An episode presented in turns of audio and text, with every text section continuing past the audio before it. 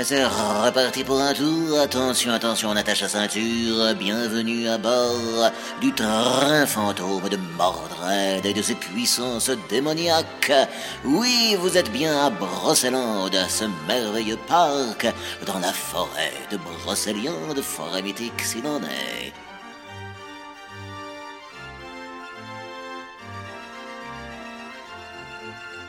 Traverse le jardin de Jean-Yves à grandes enjambées, furieux.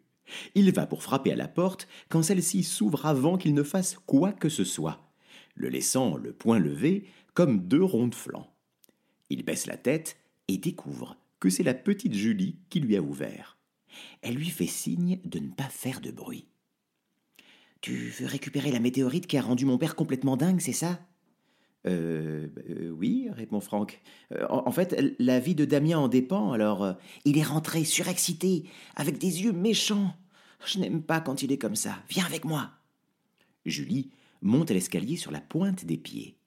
Franck referme doucement la porte d'entrée et la suit à pas de loup. Franck et Julie sont postés devant la porte close de la chambre de Jean-Yves. Il la garde tout près de lui, sur sa table de chevet. Mais fais gaffe, mon père a le sommeil léger et il a toujours son fusil près de lui. T'inquiète, ma puce, je gère. Franck ouvre lentement la porte qui grince, les gonds mal huilés. Jean-Yves bouge sous sa couverture et Franck se fige net, attendant que son voisin s'immobilise. Puis il entre à pas de loup sur la pointe des pieds. Maintenant, c'est ton tour de faire un bon ronron, et c'est mon tour de récupérer la pierre. C'est alors que Zladi et Golok apparaissent devant lui, tout sourire. Franck sursaute, effrayé, émettant un petit cri aigu. Sur le perron de la chambre, Julie met la main devant sa bouche pour s'empêcher de rire, tandis que son père remue de nouveau sous sa couette en grognant dans son sommeil. Ça gaz, Franck Bande de nains débiles, mais vous allez le réveiller On est venu te filer un petit coup de pouce, dit Goloc. Élu ou pas, euh, t'es quand même un sacré bras cassé. Bon, euh, merci, hein, mais je vais me débrouiller euh, tout seul. Voilà. Ne prenant pas en compte cette dernière réplique, Zladi saute sur le lit de Jean-Yves pour se rapprocher de la pierre. Le matelas est vieux et on sent les ressorts. Zladi oublie instantanément sa mission et s'amuse à sauter comme sur un trampoline. Ouh, ouais Oh, super Oh, tu devrais essayer, hein, Golok Oh là là, c'est trop marrant Golok se frappe le front dépité. Les ressorts usés et rouillés font un boucan du diable. Julie ne tient plus et explose de rire. Son père se réveille brusquement. Voyant les créatures et Franck face à lui, il attrape vif comme l'éclair un fusil de chasse caché sous son oreiller. Il braque son voisin qui lève aussitôt les bras au-dessus de la tête. Ah, scélérat Ah, tu as poussé le vice jusqu'à engager des nains pour me dérober, hein? Hum, hum. Et tu viens jusque dans mon lit pour me pourrir la vie. Ah Zladi est tout gêné de sa bêtise. Son regard oscille entre le canon du fusil et Franck. Ah, je croyais qu'on était potes maintenant, hein? Tu as bien caché ton jeu, mon petit salopio, mais je suis venu récupérer ce que tu m'as volé. Cette pierre est à moi. Fous le camp ou je te tire comme un lapin. Julie entre précipitamment dans la chambre, se postant devant la fenêtre. Elle supplie son père du regard. Non, papa, arrête. C'est pour sauver Damien, sinon il va mourir. C'est quoi ces salades? C'est ce qu'il t'a raconté, c'est ça? Crois pas ce type, Julie. C'est un faucheton de première. Franck jette un œil à Goloc qui s'est faufilé jusqu'à la table de chevet où est posée la météorite. Elle fait chut à Franck en mettant son index devant la bouche. Ce dernier ouvre de grands yeux en faisant de petits noms de la tête. Arrête de faire le zouave pour détourner mon attention, Franck. Avec moi, ça prend pas, ok? Goloc attrape la pierre, mais Jean-Yves la remarque. Hein, cette sale naine me pique mon... Il n'a pas le temps de terminer sa phrase que Golok l'assomme avec la météorite, le contact de la pierre sur sa tête faisant étrangement scintiller une marque dans sa nuque. Zladi attrape et bouge le canon du fusil pour l'éloigner de sa cible. L'elfe pense bien faire, mais au lieu de viser Franck, l'arme vise désormais Julie. Ah, juste avant de perdre connaissance, Jean-Yves appuie sur la gâchette et le coup part. C'est alors que le temps semble se ralentir considérablement du point de vue de Franck. Il a alors tout le temps de voir voler la balle, de courir pour agripper la fillette en se jetant au sol avec elle. Le temps redéfile alors normalement. La balle brise un carreau de la fenêtre, le cerf-volant qui stationnait juste là s'effraie et bat des ailes, faisant un geste avec sa patte du genre Eh oh, ça va pas la tête Alors, dit Franck à Zladi, un rictus au coin des lèvres. Euh, pas trop mal pour un bras cassé, non? Ouais, euh, j'avoue. Merci, Franck, dit Julie, sonnée.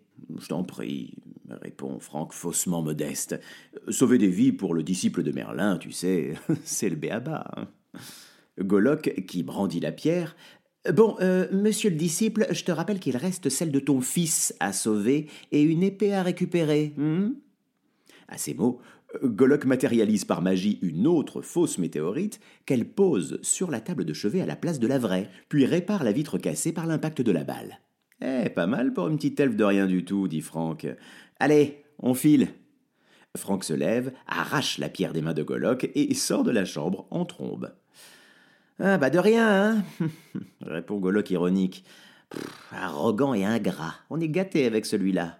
Bon, bah, moi je l'aime bien. Oui, forcément. Entre mâles, on se soutient, hmm ajoute Goloc avec dédain.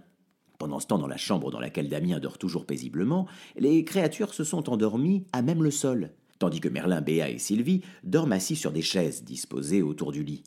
Merlin émet de gros ronflements. C'est alors que les poupées reprennent vie et sautent sur le lit, tandis que le médecin se redresse avec un air figé. Une grande partie des poupées ainsi que le médecin s'approche de Damien. Une autre partie s'approche de Béa et de Sylvie. Merlin ouvre un œil et il prend sa baguette. Dormicus euh, Rien ne se passe. Euh, j'ai, dit Dormicus, ton d'un chien Franck pénètre en coup de vent dans la pièce en donnant un coup de pied dans la porte. Béa et Sylvie se réveillent en sursaut et elles semblent terrorisées. Franck tend les mains, il ralentit l'avancée des êtres possédés.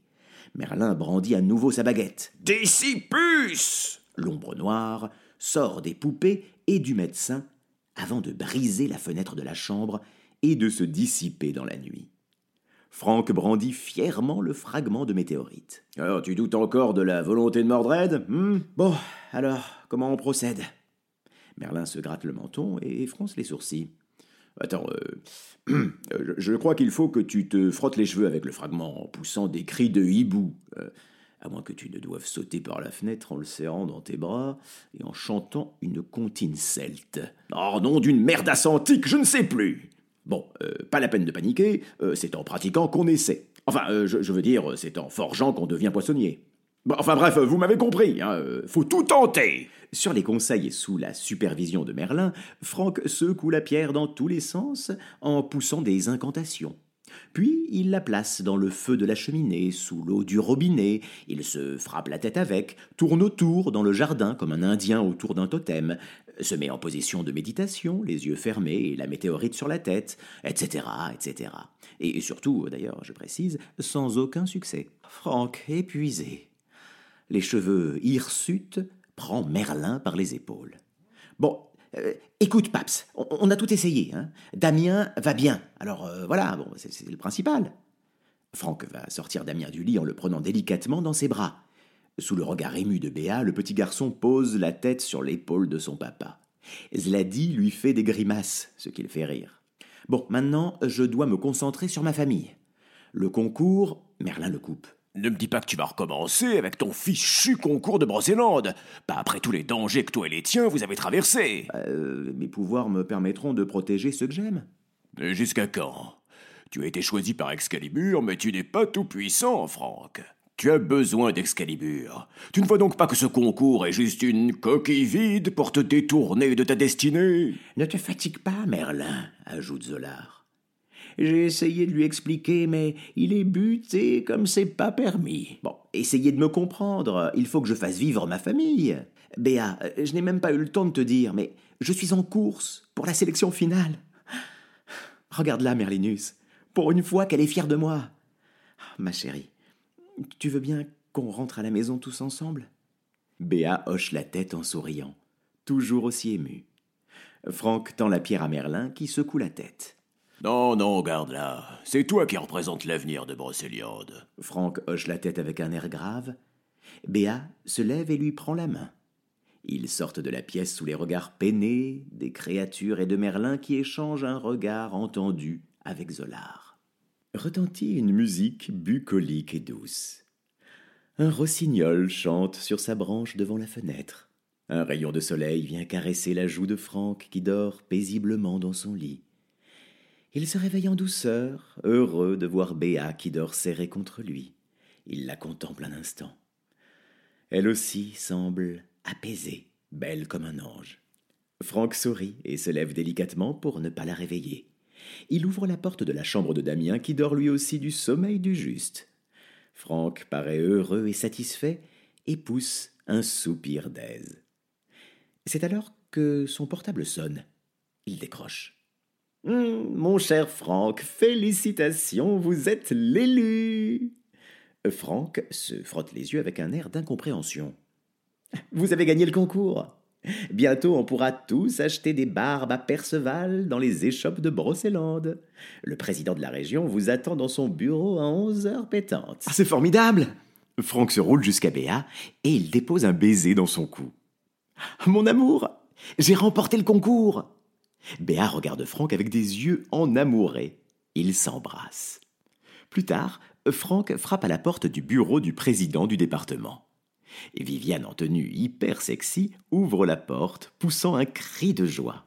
Ah, notre champion Philippe Graal, en costume trois pièces, chemise ouverte décontractée, chaîne en or autour du cou, surgit derrière Viviane, arborant un sourire carnassier. Ah, on ne laisse pas un génie sur le pas de la porte. Faites-le entrer, Viviane. Franck, intimidé, entre dans la pièce et serre la main du président. Monsieur le président, vous êtes le héros dont la Bretagne avait besoin depuis. depuis. le roi Arthur? Coupe Franck un sourire farceur au coin des lèvres. D'un coup, Graal perd le sourire et regarde fixement Franck très mal à l'aise. Viviane s'interpose entre eux avec des coupes de champagne pour tout le monde. Depuis très longtemps en tout cas.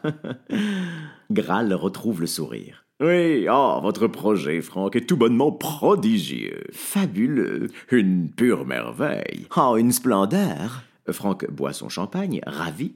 Il s'adosse à une grande table ronde placée juste derrière lui Graal sort une télécommande d'un tiroir de son bureau et appuie sur une touche. La table en question euh, se retourne grâce à un mécanisme euh, faisant sursauter Franck qui se demande ce qui se passe. Admirez votre chef-d'œuvre, Franck. La grande table retournée laisse apparaître une impressionnante maquette d'un parc d'attractions.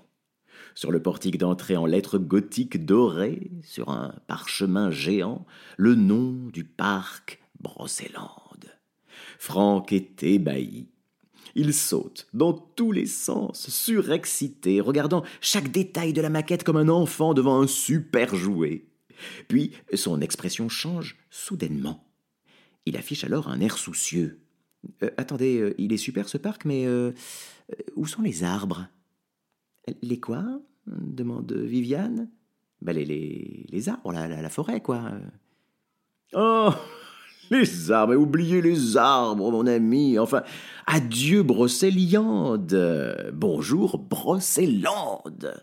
Et pour ça, de jolis bulldozers ultramodernes vont passer à l'action dès demain. Hmm? Franck est atterré. Mais enfin, j'ai jamais voulu détruire la forêt, monsieur le président. Il faut que vous donniez l'ordre de tout annuler. C'est. Viviane met son index sur la bouche de Franck pour lui signifier de se taire. Mon héros. Regardez plutôt ce que le Père Noël vous amène cette année. Graal braque un chèque sous le nez de Franck. Apparaît le montant en grosses lettres. Un million d'euros. Franck louche car le chèque est trop près. Et puis il s'éloigne un peu pour lire. Ses yeux semblent sortir de leurs orbites. Ah, c'est mérité. Et ce n'est que le début. Graal montre d'un geste théâtral une pile de feuilles sur son bureau avec un stylo en or posé dessus. Un juteux contrat sur le merchandising du parc, ainsi qu'un pourcentage sur les entrées n'attend plus que votre signature. Hmm. Franck est un peu gêné. Il doit bien y avoir un autre moyen. Je n'ai jamais voulu ça. Et Damien sera tellement déçu. Graal agite le chèque. Votre fils vous remerciera plus tard quand il comprendra que vous avez fait tout ça dans son intérêt. Cet argent, c'est votre famille à l'abri du besoin pour au moins cinq générations. Oh oui, au moins, ajoute Viviane. Franck soupire, dépité, puis, après un moment d'hésitation, prend le chèque sous les yeux brillants de joie de ses deux interlocuteurs. Vous ne le regretterez pas, Franck. Il le pousse vers la porte. Allez annoncer la grande nouvelle à vos proches et faites la fête. Vous allez enfin pouvoir vous offrir la vie dont vous avez toujours rêvé, ajoute Viviane. Ah, vénard comme je vous envie. Hmm. Franck sort entrer dans les pieds et la porte se referme brusquement derrière lui. Il regarde tristement le chèque et s'en va, penaud. Graal sort alors une chaîne dorée de sous sa veste. Il s'agit de la même chaîne que celle portée par le sorcier maléfique. Il la caresse, puis il prend une télécommande posée sur son bureau et appuie sur un bouton. L'étagère recouverte de livres qui occupe tout un pan de la pièce glisse sur le côté, révélant une petite niche dans le mur garnie d'objets occultes. Glaives rouillés, vieux grimoires, flasques remplies de liquides étranges et des plastrons décorés de chauves-souris. Viviane et le président jettent des regards émerveillés à cette collection occulte. Oh, ma belle Viviane, hmm, notre plan a fonctionné à merveille. Avec ce que je lui prépare, cet idiot sera mort avant même d'avoir compris que je lui ai fait un beau chèque en bois. le même bois dont est fait cette maudite forêt une forêt et ces infâmes créatures qui le suivront de près dans les limbes de l'oubli éternel. Mon ancêtre sera enfin vengé. Graal s'approche de Viviane qui le couvre amoureusement du regard. Il fronce les sourcils. Toutefois, il nous faut détruire Excalibur. Occupe-toi de récupérer le fragment sur le cadavre de ce minable une fois qu'il aura rejoint l'autre monde. Quant à moi, je vais lancer les bulldozers à l'assaut de Brocéliande. Ils ne seront qu'un prélude à mon bouquet final. Tous tes vœux seront exaucés, mon beau, dit Viviane.